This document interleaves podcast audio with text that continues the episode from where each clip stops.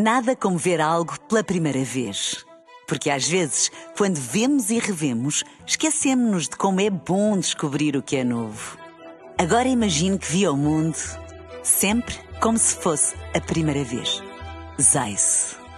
Veja como se fosse a primeira vez.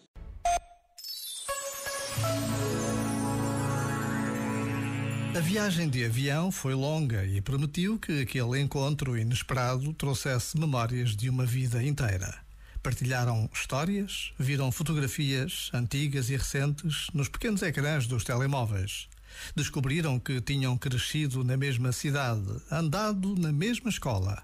Falaram dos que já tinham partido e das crianças acabadas de nascer.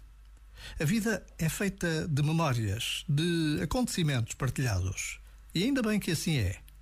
Por vezes, basta a pausa de um minuto para trazermos à nossa memória uma pessoa da nossa vida e rezarmos por ela. Uma lembrança também pode ser oração. Já agora, vale a pena pensar nisto. Este momento está disponível em podcast no site e na app.